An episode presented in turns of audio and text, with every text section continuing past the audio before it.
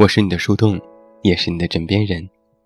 各位好，我是远近，欢迎你在此时此刻听到我的声音。收听更多无损音质版节目，查看电阅及文稿，你都可以来到我的公众微信平台远近零四一二，或者是在公众号内搜索我的名字这么远那么近进行关注，也期待你的到来。今天啊是二月二十二日，今天是一个很二的日子。那在这期节目当中，我要继续和你们谈一谈钱这件俗事。前一段时间在朋友圈看到了这样的一句话：“谈恋爱的，不就是过个节吗？别老秀转账、红包记录，看着像是不正当的关系一样。顺便心疼一波给了钱。”还要被打骂的男人，这话乍听之下有一点调侃，但实则有一股酸气儿。但却说明了一个现象，那就是发红包成为了一种过节的形式。在今年的情人节那天，我的朋友圈也被这样的截图攻占了不少，基本上都是五二零、一三一四这样的数字。可看到这些。我想的却是，自己挣的钱，给心爱的人去花，这是一件多么好的事情啊！说实话，谁跟谁在一起也不是为了这几百块钱，但是能够找到一个肯给你花钱的人，实在是不容易。不知道在这个世界上是否存在不爱钱的人？对于我来说。真的没有办法不爱。想想看，推己及人。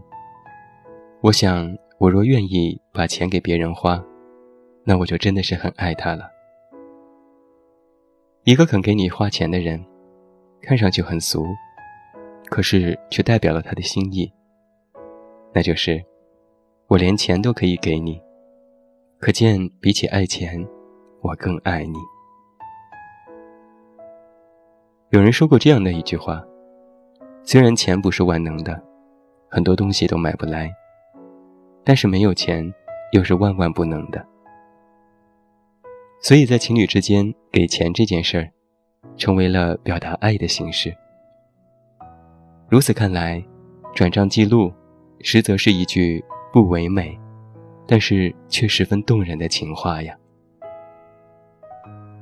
那些说着不正当关系。是嫖资的人，有些是吃不到葡萄就说葡萄酸的心理。嫖资可是见不得光，又怎么能够代表爱的截图发出来秀呢？别人打码，只是为了保护隐私也说不定。况且发红包这件事，其实又不是情人节的特产。就算是在平日里，我们和朋友、家人相处。也是期待发红包的，而在古代，对于给钱这件事儿，可是中国的传统习俗。在明清的时期，除夕夜，大人们就用红绳穿着铜钱赐给孩子；在民国之后，则变成了用纸包钱，包着一百元的铜元，给孩子们，寓意长命百岁。而到了如今呢？就变成了压岁钱。红包饱含了他人的祝福，是一种美好的象征。回想一下，小的时候我们是多么期待每年除夕的压岁钱呢？明明知道可能到了之后还是要上交给爸妈，但是在拿到的一瞬间也是十分开心的。而随着时代的变迁，我们年纪的增长，这件事儿。已经可以不用考虑时间地点，随时发送，想发多少发多少。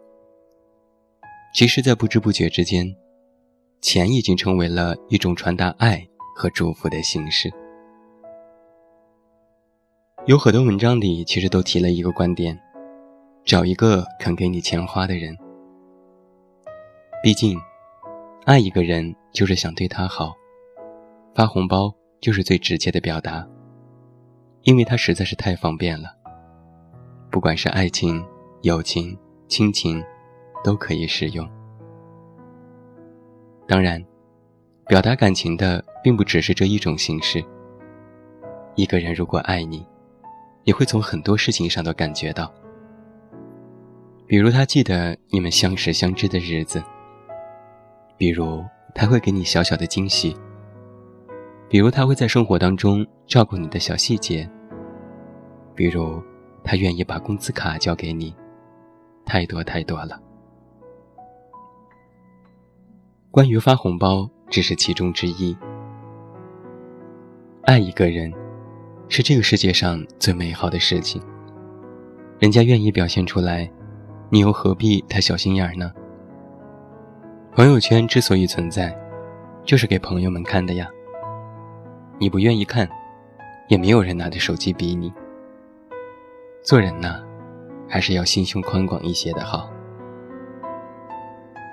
在一首非常著名的诗里，孩子曾经这样说过：“陌生人。”我也为你祝福，愿你有一个灿烂的前程，愿你有情人终成眷属，愿你在尘世间获得幸福。希望每一位听友都能够在尘世间获得幸福，并且用一个豁达开朗的态度去面对你的朋友，面对你的生活。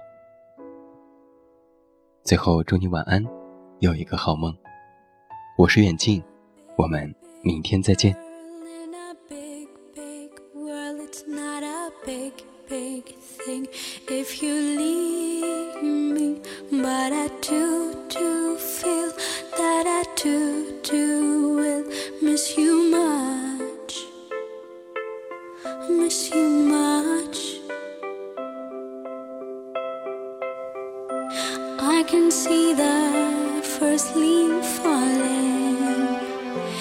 It's all yellow and nice. It's so very cold outside. Like the way I'm feeling.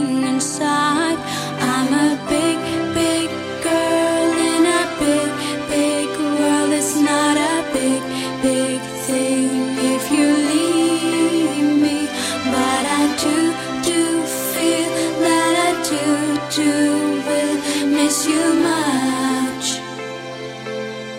Miss you much.